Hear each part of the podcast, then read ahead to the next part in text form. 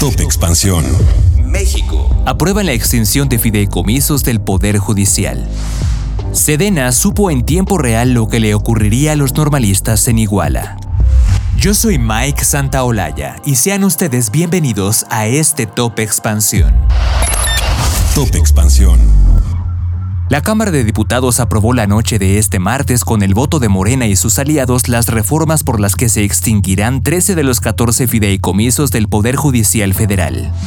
La aprobación se da a pesar de las protestas que realizaron por dos días por parte de trabajadores del Poder Judicial. El presidente de la Comisión del Presupuesto de la Cámara de Diputados, Erasmo González Robledo, de Morena, quien presentó el dictamen, sostuvo que el objetivo del mismo es contribuir a la transparencia y a la austeridad, y explicó que es necesario que los tres poderes de la Unión hagan uso eficiente de los recursos públicos a partir de una adecuada gestión administrativa.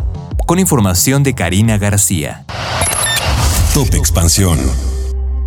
La Secretaría de la Defensa Nacional supo en tiempo real lo que ocurriría con los normalistas de Ayotzinapa que fueron atacados y desaparecidos en septiembre del 2014 en Iguala Guerrero. Así lo confirmó el adendum al segundo informe de la presidencia de la Comisión para la Verdad y Acceso a la Justicia del caso Ayotzinapa.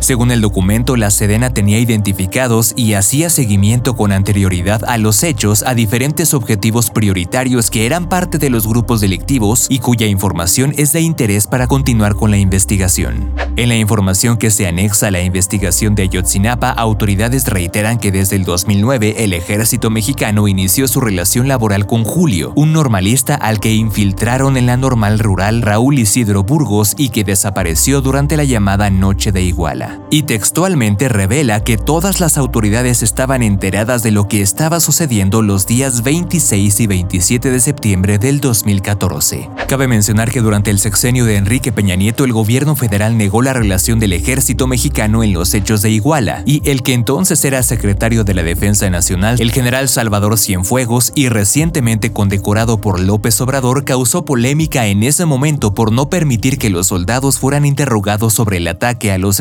estudiantes. Top Expansión. Esto fue Top Expansión, un destilado de noticias para que continúen su día bien informados. Yo soy Mike Santaolalla y les deseo un excelente día. Recuerden que si quieren más información sobre economía, política, empresas, mercados y tecnología, siempre pueden contar con Expansión y todas sus plataformas. Hasta pronto.